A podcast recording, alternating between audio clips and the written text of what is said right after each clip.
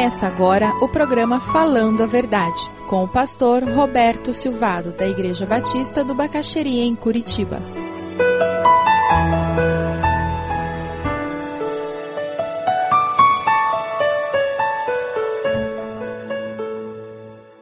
Para sua Bíblia lá em 2 Timóteo 2, 24 a 26. Ao servo do Senhor não convém brigar mas sim ser amável para com todos.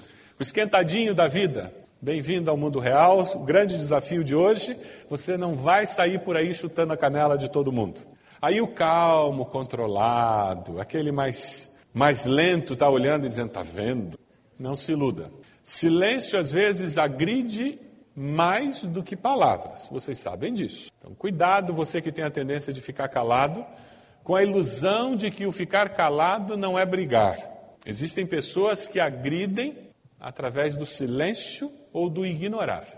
Ao servo do Senhor não convém brigar, mas sim ser amável para com todos, apto para ensinar, paciente 25. Deve corrigir com mansidão os que se lhe opõem, na esperança de que Deus lhes conceda o arrependimento, levando-os ao conhecimento da verdade, para que assim voltem à sobriedade, escapem da armadilha do diabo que os aprisionou para fazerem a sua vontade. Eu li uma historinha e eu queria compartilhar com vocês. Dois japoneses. Eles tinham plantações. Lá no Japão, você não tem um Mato Grosso do Sul, que você vê o horizonte sem ver monte nem nada. Não tinha essas coisas. O, no Japão, o pessoal planta nos montes, porque falta espaço. Então aquele japonês ele pegava água e levava até aquele lugar onde ele tinha uma plantação na montanha para regar aquele jardim que ele tinha, aquele pedaço onde ele cultivava alguma coisa.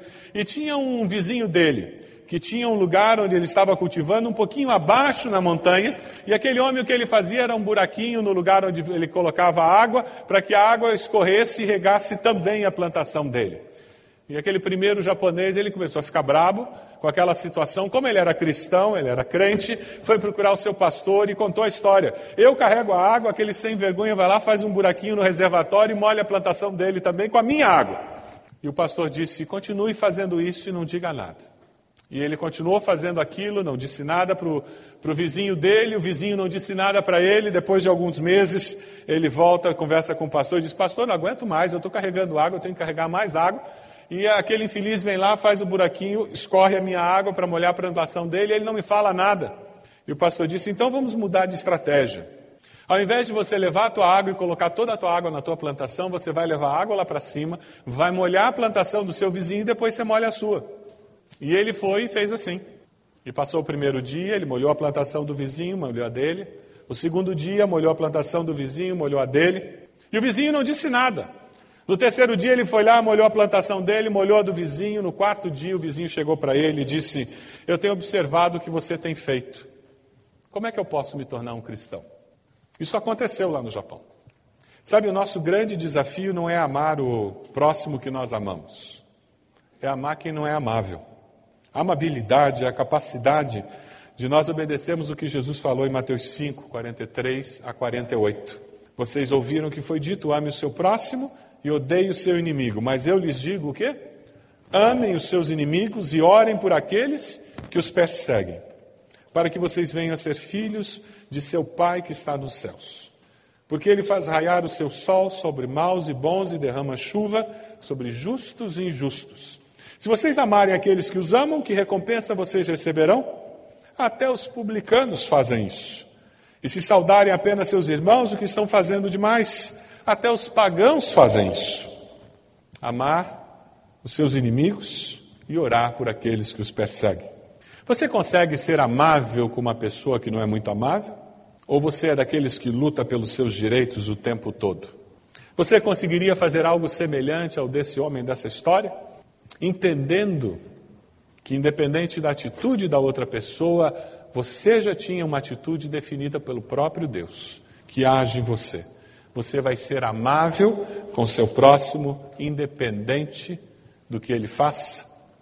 Não basta eu seguir os códigos sociais adequados se eu não tenho atitude adequada no meu coração. Se a amabilidade é uma das nove partes do fruto do Espírito Santo, Então, amabilidade e gentileza são consequência de uma vida cheia do Espírito Santo. Pergunta: Você tem sido bondoso e amável, perdoando e pedindo perdão? Tem sido brando para com todos? Você tem sido brando para com todos? Gentil e amável? Vamos perdoar? Vamos pedir perdão? O que você vai fazer hoje? Você cresceu em um lar onde a amabilidade era valorizada, gentileza, ou onde isso era visto como sinal de fraqueza? Vamos mudar o pano de fundo? Vamos valorizar aqueles que moram na mesma casa com a gente? O que você vai fazer hoje? No seu lar, as pessoas são gentis e educadas umas com as outras, amáveis. Você está ensinando aos seus filhos? Naturalmente, ninguém é amável. Isso é comportamento aprendido e ação do Espírito Santo em nós. Você tem modelado para os seus filhos uma postura de amabilidade nas suas palavras, nas suas ações? Ou eles veem você como uma pessoa rude, grosseira? Como mostrar amabilidade. A palavra, no grego, traz no bojo o sentido de alguém que ajuda, alguém que apoia, alguém que afirma. Vamos apoiar, ajudar, afirmar. O que você vai fazer hoje? Você já experimentou a amabilidade de Deus? Se sente amado por Ele? Já se arrependeu e aceitou a Cristo? Já tomou o fardo de Cristo que é leve e suave? Qual a sua resposta a essa mensagem hoje? Espírito Santo de Deus agindo na nossa vida, enchendo a nossa vida, nos transforma em pessoas que conseguem ser amadas.